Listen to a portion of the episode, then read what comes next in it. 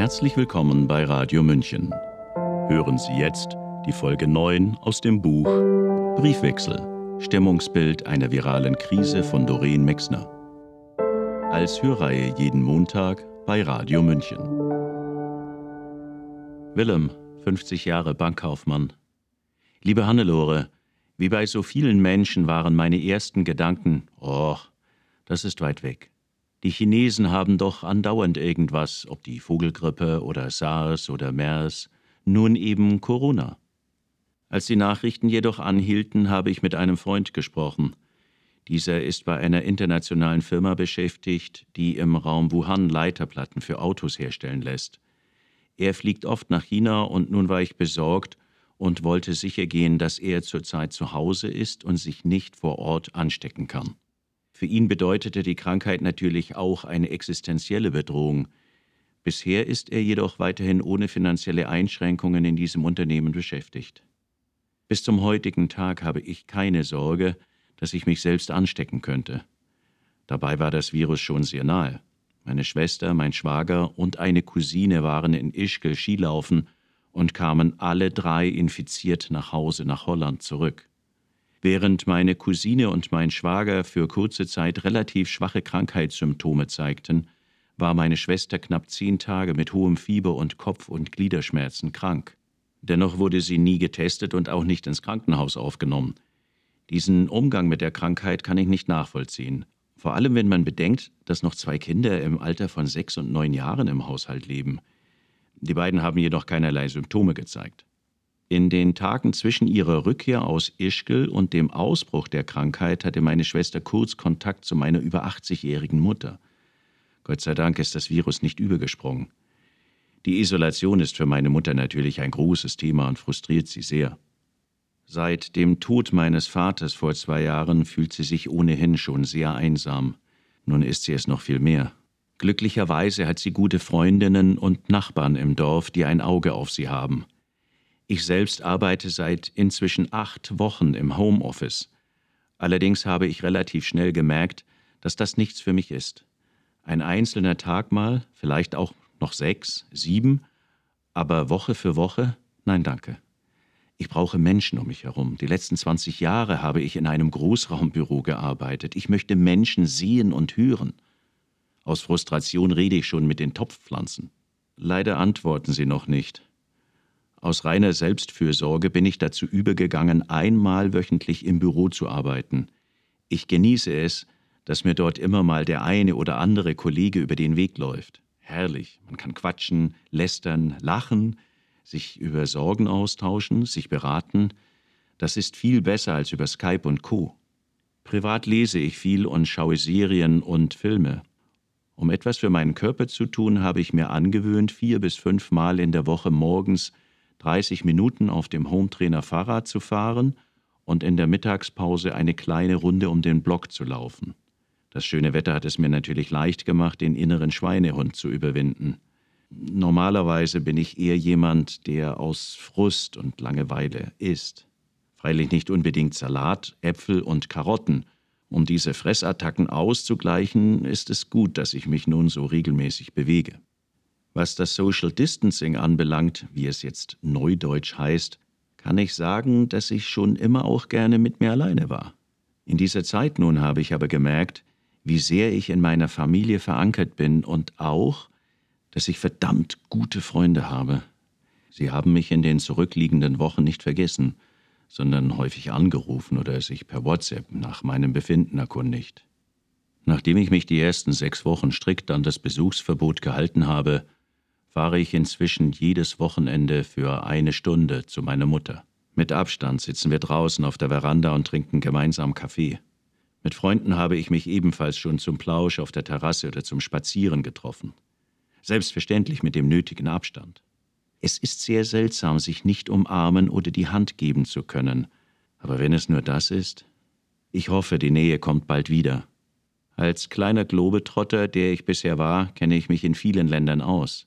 Ich reise wirklich sehr, sehr gerne. Ich war bestimmt in fast allen Mittelmeerländern, im United Kingdom und Irland, in Skandinavien, in Asien, in Kanada und bestimmt schon zehnmal in den USA. Die Krise und der Umgang mit der Pandemie haben mir gezeigt, dass ich im richtigen Land lebe. Wir haben eine hervorragende Krankenversicherung und Krankenversorgung. Unsere Politiker haben größtenteils verantwortungsvoll auf die Situation reagiert. Arbeitnehmer werden nicht leichtfertig entlassen, sondern Möglichkeiten wie Kurzarbeitergelder ausgeschöpft. Der Staat unterstützt in vielen Bereichen. Dennoch möchte ich, dass die Einschränkungen bald vorbei sind. Aber nicht um jeden Preis. Ein Hochschnellen der Krankheits- bzw. Todesfälle und eine Rücknahme aller inzwischen eingeführten Lockerungen wäre für mich ein Albtraum. Hoffentlich wird zeitnah ein wirksamer Impfschutz gefunden, sodass wir wieder sorgloser leben können. Wirtschaftlich denke ich, wird sich Deutschland im Vergleich zu anderen Ländern verhältnismäßig schnell von den Auswirkungen der Corona-Krise erholen. Schön wäre es allerdings, wenn nicht einfach nur der Status quo wiederhergestellt würde, sondern wenn die Unternehmen die Chance zur Digitalisierung und Förderung ökologischer Prozesse nutzen könnten. Ich wünsche mir, dass viele kleine Unternehmen, die Restaurants und Friseure die Krise überstehen werden und damit dazu beitragen, dass unsere Gesellschaft interessant und vielseitig bleibt. Darüber hinaus wünsche ich mir, dass die derzeit oft zu beobachtende Hilfsbereitschaft und Achtsamkeit nicht nur einzelner Menschen, sondern auch der Menschen als Gesellschaft weiterleben wird. Konkret denke ich an die Unterstützung der Tafel, Gartenzaunaktionen, das Maskennähen sowie die Einkaufshilfe für alte und kranke Menschen. Bei vielen meiner Bankkollegen erlebe ich im Moment das Bedürfnis zu helfen. Das finde ich super. Insgesamt beruhigt es mich sehr, dass der deutsche Staat gezeigt hat, wie stabil und souverän er mit einer derartigen Krise bzw. Epidemie umgehen kann. Außerdem hat sich gezeigt, dass unsere Gesellschaft nicht nur aus sich selbst verwirklichenden Egomanen besteht, sondern dass wir auch diszipliniert und hilfsbereit sein können und durchaus in der Lage, für eine gewisse Zeit persönliche Interessen zurückzustecken. Für mich selbst habe ich erkannt, wie wichtig mir meine Freundschaften und meine Familie sind. Durch Corona weiß ich dieses Glück noch mehr zu schätzen als bisher. In der Zukunft freue ich mich auf dann wieder mögliche engere Kontakte, gute private Gespräche und auf ausgelassenes Lachen. Sehr erpicht bin ich darauf, endlich wieder etwas anderes zu sehen als die Strecke von meiner Wohnung bis zum Supermarkt. Auch Urlaube sind toll. Es steht momentan auf meiner Prioritätenliste nicht ganz oben, aber ich kann klar sagen, ich will weiterhin die Welt erkunden. Auch die Welt direkt um die Ecke. Ich freue mich so riesig auf den nächsten gemütlichen Skatabend bei euch in Gried mit Pizza und cooler Light. Bis dahin viele Grüße und alles Gute, Willem. Max, zehn Jahre. Ich freue mich überhaupt nicht darauf, wieder zur Schule gehen zu müssen. Zum Glück muss ich nur am 5. und am 25. Mai und dann erst wieder am 9. und 17. Juni zur Schule. Dann sind bald Ferien. Zu Hause Schule zu machen ist irgendwie cool. Ich habe gestaunt, wie gut das geklappt hat. In den ersten Wochen war es zwar noch ein komplettes Chaos, da war irgendwie alles kaputt, aber als die Technik schließlich lief, lief es auch bei mir. Für die Zoom-Meetings habe ich mir im Wohnzimmer mein Laptop mit Kamera und einen Lautsprecher hingestellt. Daneben lag mein Tablet oder auch mein Handy. Das brauchte ich für den Messenger, weil ich dort meine Aufgaben oder Arbeitsaufträge hingeschickt bekommen habe. Wenn ich nicht gelernt habe, habe ich viel Bussimulator gespielt. Außerdem habe ich mehr geschlafen und auch häufiger gegessen. Im Busfahren bin ich jetzt richtig gut geworden. Karl Otto kann das bezeugen. Er ist sehr nett. Er findet genau wie ich, dass Oma und Opa richtig gut kochen können. Ich bin sehr froh, dass die ganz schlimme Zeit jetzt vorbei ist und es langsam wieder besser wird. Ich war wirklich kaum draußen. Eigentlich nur, wenn ich in die Bücherei wollte oder zum Bäcker oder wenn ich mit Mama einkaufen war. Natürlich habe ich dann meine Maske getragen. Inzwischen war ich auch schon einmal in der Eisdiele. Unser Plan ist, dass wir auch schon bald wieder in ein Restaurant gehen können aber nur vielleicht. Pinot, 24. Mai 2020. Liebe Hannelore, dein Brief kam genau zur rechten Zeit. Wie schön, dass dich der frühe Vogel geweckt hat. Mein Herrentag, es klingt ein wenig komisch, wenn ich das als Frau schreibe, fing nämlich zunächst trist und düster an. Jedenfalls in meinem Kopf. Draußen hatten wir herrlichen Sonnenschein, Allerdings konnte ich diesen überhaupt nicht genießen. Irgendwie lastete wieder eine riesengroße Corona-Wolke auf mir. Alles war öde, dröge und deprimierend. Ein Tag, um sich zu verkriechen. Ich musste mich richtig aufraffen, um überhaupt in die Puschen zu kommen. Jens hatte sich, genau wie dein Michael, überlegt, mit mir einen Fahrradausflug zu machen. Er wollte mir einen Hügel zeigen, den er kürzlich bei einer seiner Ausfahrten entdeckt hatte und von dem man bei klarem Wetter weit über die Uckermark schauen kann. Er hatte nicht zu viel versprochen. Weite, so weit das Auge reichte. Felder, Wälder, Seen. Warst du schon einmal in der Uckermark? Ich fühle mich immer wieder vom Schicksal geküsst, weil ich hier leben darf. Jeden Tag bin ich überwältigt von der Natur, die ich früher in dieser Fülle nur im Urlaub zu sehen bekommen habe. Ich saß mit Jens auf dem Hügel, die Sonne wärmte uns und in meinem Kopf war es nicht mehr ganz so nebelig. Dennoch konnte ich nicht so genießen, wie ich es gerne getan hätte und Jens es sich sicher erhofft hatte. Dafür hätte ich wohl bis zum Abend sitzen bleiben müssen. So war ich immer noch beschwerter Stimmung, als es zurückging. Wie gerne hätte ich ein Schneckenhaus gehabt und mich verzogen. Stattdessen erwartete mich am Nachmittag ein ungewisser Besuch. Ich hatte meine ehemalige Mitschülerin Barbara eingeladen, die ich seit 30 Jahren nicht gesehen hatte. Vor vier Jahren waren wir uns auf der Internetplattform Stay Friends wieder begegnet. Barbara hatte mir einen Geburtstagsgruß geschickt. Was sie dazu veranlasst hatte, wusste sie später selbst nicht mehr. Ihr war wohl gerade so.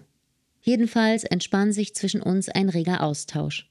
30 Jahre wollten aufgearbeitet werden. Ich finde es immer wieder unglaublich faszinierend, wie Leben gelebt werden. Vor meinem inneren Auge sehe ich Barbara noch immer in der zweiten Bankreihe rechts sitzen. Witzigerweise habe ich dabei jedes Mal unseren Chemieraum vor Augen. Neben Barbara saß Henriette. Die beiden waren wie Patt und Patterchen. Und heute ist Barbara eine gestandene Frau mit Mann und Sohn. Dass ich es sogar auf drei Kinder gebracht habe, hat sie fast aus den Socken gehauen. Wir haben uns gründlich ausgefragt und eine Antwort barg bereits die nächste Frage. Damals war mir gerade die Idee gekommen, mein Buch über fast Hundertjährige zu schreiben. Natürlich erzählte ich Barbara davon. Sie bot mir sofort ihre 98-jährige Oma als Gesprächspartnerin an. Die Oma war ein Volltreffer. Eine richtige Berliner Schnauze, herrlich. Wir haben uns sofort ineinander verliebt. Du dürftest ihre Geschichte gelesen haben. Über ihre Oma sind Barbara und ich lose in Verbindung geblieben. Immer per E-Mail. Als Barbaras Oma gestorben ist, haben wir zum ersten Mal miteinander telefoniert. Wir waren beide total erstaunt, wie sehr sich unsere Stimmen verändert hatten. Barbara klang ungewohnt erwachsen. Köstlich amüsiert haben wir uns darüber, dass ich bei Barbaras Oma ein- und ausgegangen bin, wir beide es jedoch nicht schafften, uns wiederzusehen. Erst Corona hat uns auf die Sprünge geholfen. Nachdem ich deinen Fragebogen auch an Barbara weitergeleitet hatte, verabredeten wir uns endlich. Barbara hatte sich zum Kaffeetrinken angekündigt. Bis zum Abend vor ihrem Besuch war ich voller Vorfreude. An meinem umwölkten Herrentag jedoch wollte ich einfach nur mit mir sein. Vielleicht sogar besser ohne mich. Um mich abzulenken, hatte ich mich nach dem Fahrradausflug mit meinem Laptop in mein Arbeitsstübchen verzogen. Als ich mein Postfach öffnete, wartete dort dein Brief auf mich. Ich habe ihn verschlungen. Danach hüpfte mein Herz und die Wolke war weg. Liebe Hannelore, ich bin nicht immer einer Meinung mit dir, aber es tut so gut zu wissen, dass du da bist, dass es dich gibt und vor allem, dass ich mit dir reden kann. Und so ganz nebenbei erfahre ich noch deine Lebensgeschichte. Mir wird erst jetzt bewusst, dass ich bisher so gut wie nichts von dir gewusst habe. Ich bin mir nicht einmal sicher, ob Papa mir vor unserem Kennenlernen bei eurem Klassentreffen im vergangenen Jahr jemals von dir erzählt hatte. Stell dir vor, Papa hätte mich damals nicht mitgenommen, um mir seine Schule zu zeigen und mich mit seinen ehemaligen Klassenkameraden bekannt zu machen. Womöglich hätten wir uns nie kennengelernt. Ich sehe dich noch ganz deutlich vor mir, so klein wie meine Mama, eine Brille wie meine Mama, die gefärbten kurzen Haare wie meine Mama und auf deinem Rücken wippte genauso ein kleiner Lederrucksack, wie ihn auch meine Mama gerne trägt. Ich musste dich einfach mögen. Obwohl wir so viel geschnattert haben, auch das war wie mit meiner Mama, wusste ich hinterher nur, dass du mit Papa zusammen zur Schule gegangen bist und ihn später an der Hochschule wieder getroffen und dort erst wirklich schätzen gelernt hast. Bemerkenswert fand ich damals bereits, dass du nicht nur eine Frau Doktor bist, sondern sogar eine Frau Professor. Wenn du mir nun schreibst, dass dein Vater insgesamt lediglich vier Jahre zur Schule gegangen ist, in einem Dorf in Georgien, und auch deine Mutter bloß eine minimale Grundbildung erhalten hat, bin ich wieder einmal beeindruckt, auf welchen Pfaden sich das Leben dahinschlängelt und wie die Erfahrungen der Ahnen die Lebenswege der Nachgeborenen prägen. In unserer Familie gibt es dazu ebenfalls spannende Geschichten. Doch davon will ich jetzt nicht anfangen. Aus deinen letzten Briefen haben sich für mich so viele Fragen ergeben und so viele verschiedene Aspekte wollen beleuchtet werden. Da muss die Familiengeschichte zurückstehen und warten. Außerdem wollte ich dir gerne weiter von meinem Corona-Erleben berichten. Ich habe seitenweise Notizen dazu. Zum Glück habe ich heute alle Zeit der Welt. Jens ist mit den Kindern zu seinen Eltern gefahren. Clara und Hannes und auch Sophie hatten solche Sehnsucht nach Oma und Opa. Am 1. Februar, zum Geburtstag meiner Schwiegermutter, haben die Kinder die beiden zum letzten Mal gesehen. Ein Vierteljahr ist das jetzt her. So lange Besuchspause hatten wir noch nie. Ich wäre gerne mitgefahren, doch das Finanzamt drängt, meine Steuererklärung muss gemacht werden. Ich dachte, ich würde den ganzen Tag brauchen und nun, es ist gerade mal 13 Uhr, bin ich schon fertig und habe Zeit und Lust zu schreiben. Um nichts zu vergessen, habe ich mir einen Stichpunktzettel gemacht. Er ist lang, sehr lang. Zunächst will ich deine offenbar dringlichste Frage beantworten.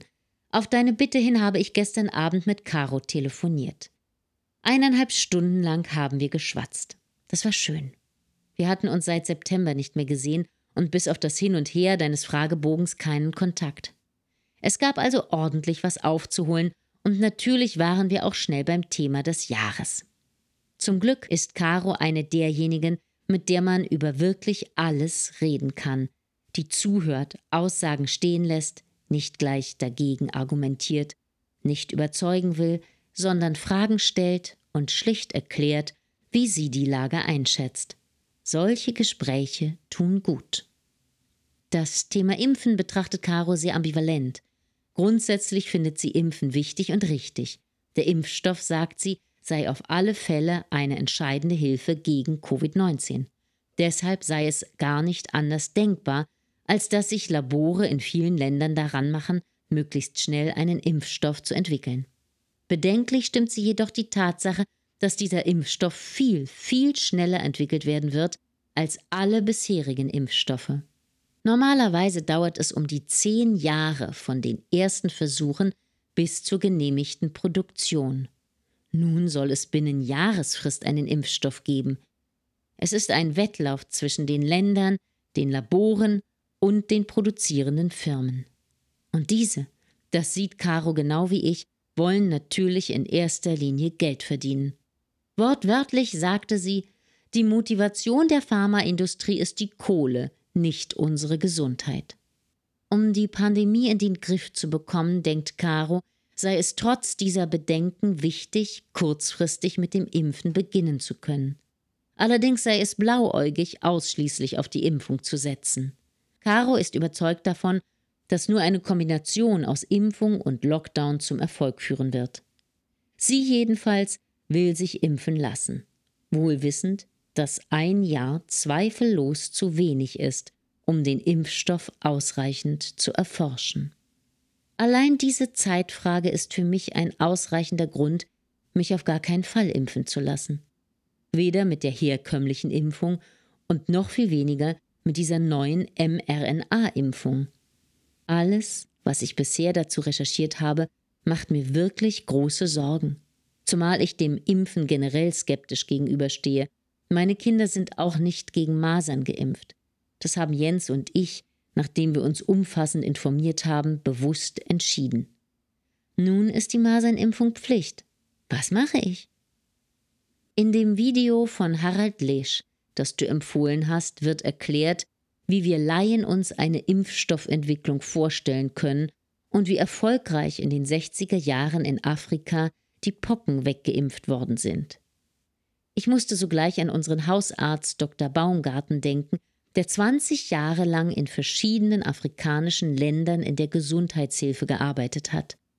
Er erzählte mir, wie in Afrika die Kinder unter seinen Händen wie die Fliegen an Masern gestorben sind.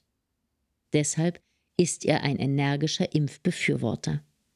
Nichtsdestotrotz konnte er sich meine Argumente gut anhören.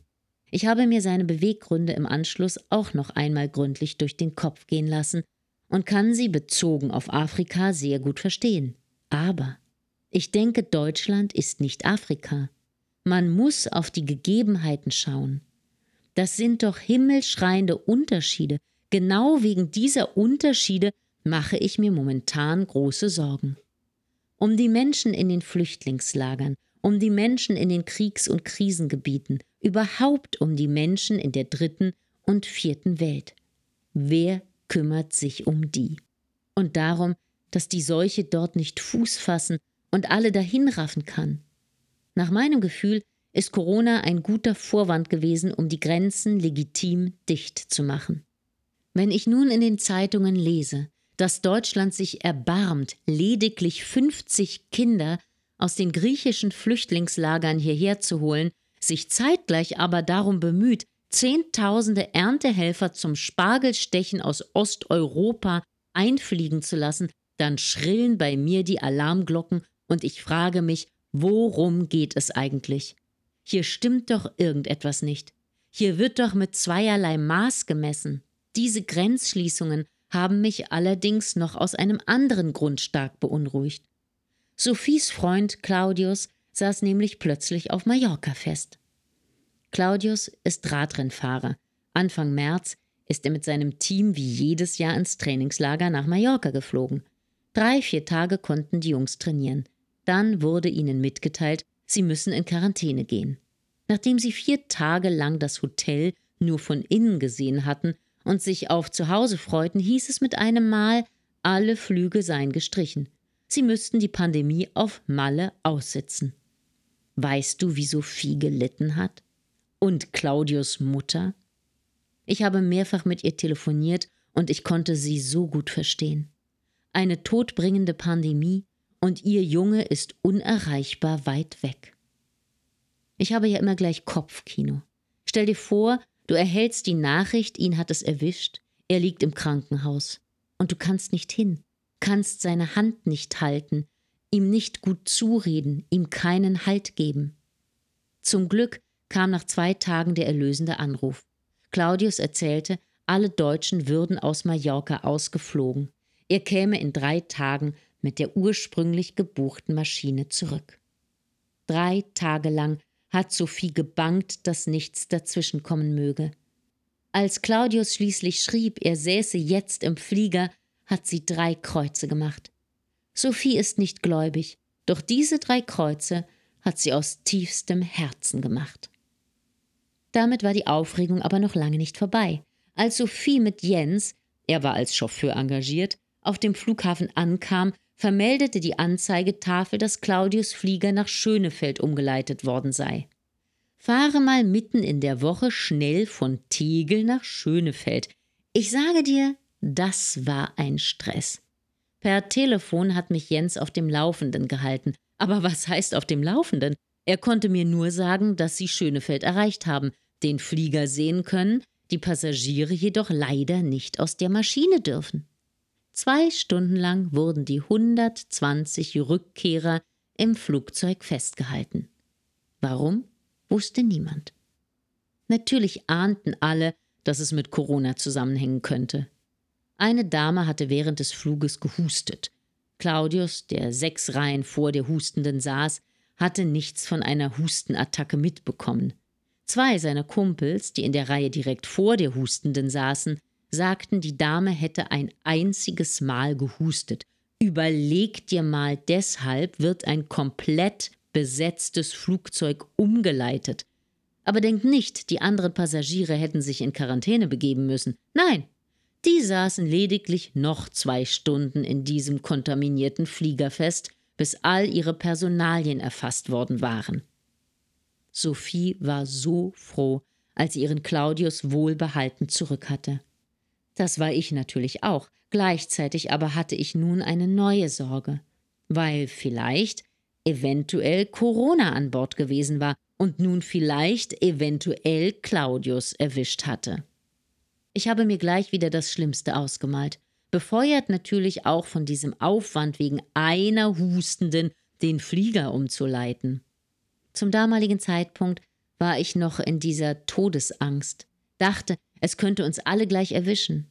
Es war alles noch so frisch und ich habe fast alles geglaubt. Nachdem ich später mit Claudius telefoniert hatte und der vollkommen entspannt und unbesorgt klang, war ich ein wenig beruhigt. Für nicht ganz eine Woche. Dann kam schon das nächste Ding. Seit einem halben Jahr arbeitet Claudius im Rahmen eines freiwilligen sozialen Jahres in einem Krankenhaus. Zwei Tage nachdem Claudius wieder in den Stationsbetrieb eingestiegen war, bekam er Halsschmerzen. Natürlich wurde er sofort getestet. Vier, fünf Tage, so wurde ihm gesagt, müsse er auf das Ergebnis warten. Allerdings wurde er nicht krankgeschrieben, sondern durfte am nächsten Tag, als die Halsschmerzen abgeklungen waren, wieder ran an die Patienten. Er sagte mir, das sei gang und gäbe. Wer nicht richtig krank da niederliegt, arbeitet weiter. Erst bei einem positiven Test werde man nach Hause geschickt. Ist das nicht verrückt? Was soll man davon halten? Und wie soll man sich selbst angesichts solch schizophrener Handlungsweisen verhalten? Ich war sehr in der Zwickmühle.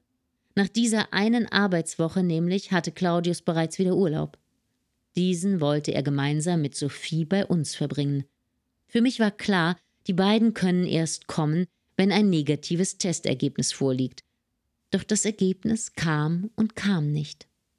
Nachzufragen traute sich Claudius nicht, weil ihm gesagt worden war, man bitte darum, von Nachfragen abzusehen, man werde informiert. Jeden Tag klingelte Sophie bei uns an und bettelte, ob sie nicht schon kommen dürften. Jens hat sich fast erweichen lassen. Als nach einer Woche immer noch kein Ergebnis vorlag, wurde auch ich wackelig. Letztendlich war es mir aber doch zu heikel. Am achten Tag hatte Claudius die Nase voll und rief im Labor an. Weißt du, was ihm gesagt wurde? Es gäbe keinen Test mit seinem Namen. Vermutlich sei sein Test verloren gegangen. Das käme im Moment öfter vor. Es sei schlichtweg zu viel. Wir haben die zwei dann abgeholt. Briefwechsel. Stimmungsbild einer viralen Krise von Doreen Mexner. Eine Produktion des Mont Alto Veritas Verlages. Das Buch sowie das Hörbuch sind im Umland Verlag erschienen. Die nächste Folge hören Sie hier bei Radio München nächste Woche zur gleichen Zeit.